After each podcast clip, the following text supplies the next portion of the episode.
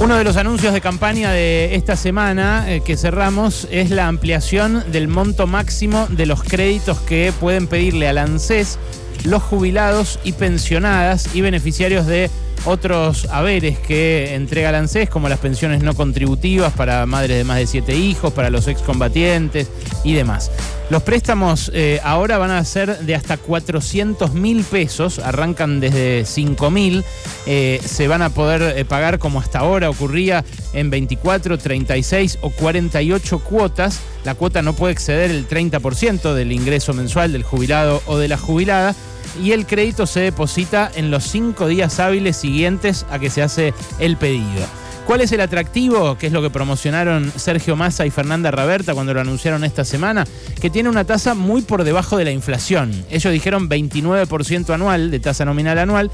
Eh, si le sumas los gatos llega casi al 50, pero aún así es mucho menos, mucho menos que el 120% casi de inflación interanual que marcó ayer el INDEC. Bueno, eh, durante el mes de mayo se habían tomado ya eh, créditos en cantidad de esto y claro, el gobierno lo celebra porque cada uno de esos jubilados siente que recibe más plata o que tiene más plata en el bolsillo para sus gastos. En mayo se entregaron 185 mil créditos. Pero claro, eh, ahora, en julio, lo más probable es que se otorguen muchos más porque se lo promocionó y porque se amplió el monto. Entonces, los que ya tenían un crédito ahora pueden ir a pedir eh, un crédito adicional por el monto máximo o lo que le falte para llegar al monto máximo. En este caso, eh, la diferencia entre 240 mil y 400 mil. Ahora, lo que está haciendo, de algún modo también el gobierno con esto, es suplantar con deuda, si bien es deuda subsidiada y deuda que se licúa con la inflación, porque la tasa es eh, menor que la inflación, es negativa, está eh, reemplazando con deuda algo que antes era ingreso o que era haber. ¿Por qué te lo digo así? Bueno, porque según los cálculos de la propia Oficina de Presupuesto del Congreso, en este eh, último año, los haberes eh, jubilatorios actualizados por la fórmula de movilidad que indica la ley perdieron un 14%. Y claro, la movilidad se vio eh, compensada con el bono que reciben los de la mínima. Los de la mínima, dentro del universo de casi 8 millones de jubilados que hay, los de la mínima se vieron eh, compensados por el recorte del último año, de los últimos dos años, diría yo, eh, en, el gobierno de Alberto Fernández, por los bonos que fue entregando para compensar de modo no remunerativo lo que no se actualizaba la inflación. Bueno, eh, lo que pasa es que esos bonos no los cobra todo el mundo.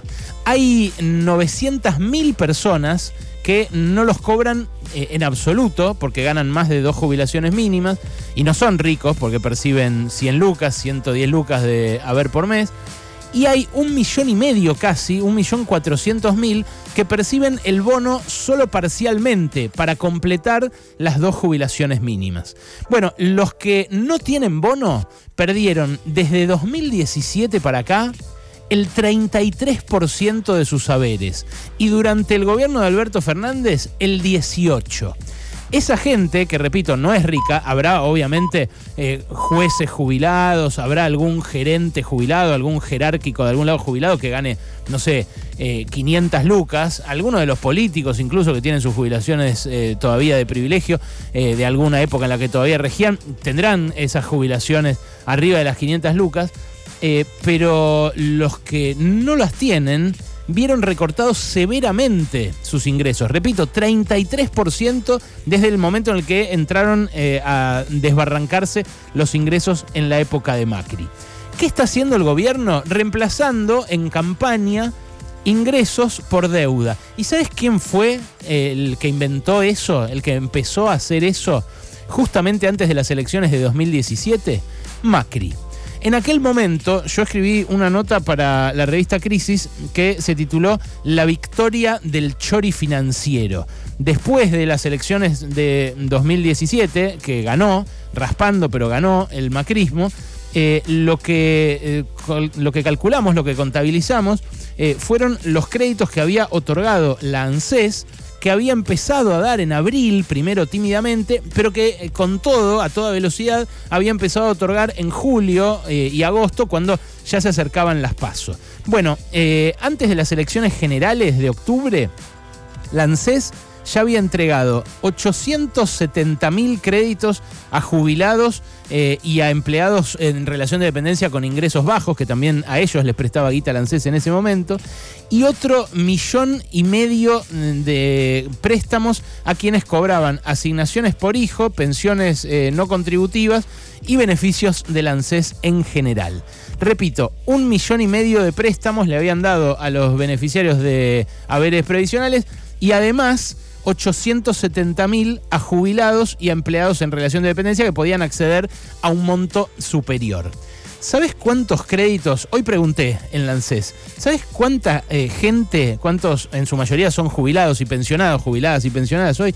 ¿Sabes cuánta gente tiene créditos tomados con Lancés? 3 millones de personas.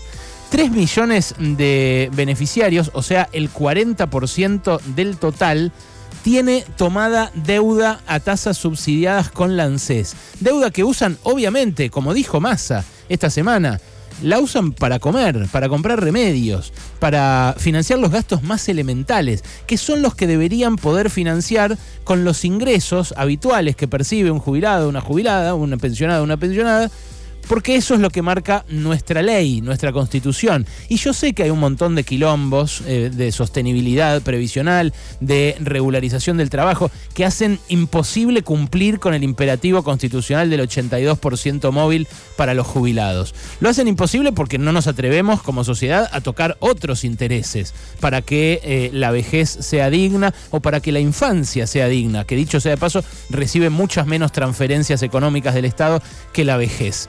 Pero mientras no nos animemos a discutir eso, los saberes se van a seguir deteriorando. Lo notable es cómo para estas elecciones volvió con todo el chori financiero. Lo notable es cómo aquello que había inventado Macri en 2017, a principios de 2017, que era prestarle, fíjate vos qué perverso, prestarle desde el Estado, desde la caja que tiene que respaldar los saberes jubilatorios, la plata a los jubilados o a los beneficiarios de asignaciones eh, de distinto tipo que no perciben por el ajuste del gasto del mismo Estado. El chori eh, financiero aquella vez funcionó.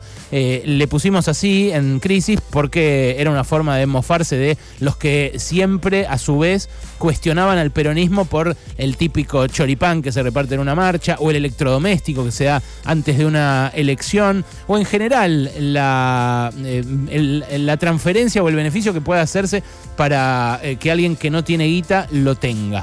Bueno, aquel chori financiero, repito, funcionó. Este, en su regreso, no sabemos si va a funcionar, pero ya 3 millones de personas están endeudadas dentro del esquema del ANSES en un contexto de severo ajuste fiscal que cayó sobre todo encima de las jubilaciones. Pasaron cosas, cosas. Hasta las 16 con Alejandro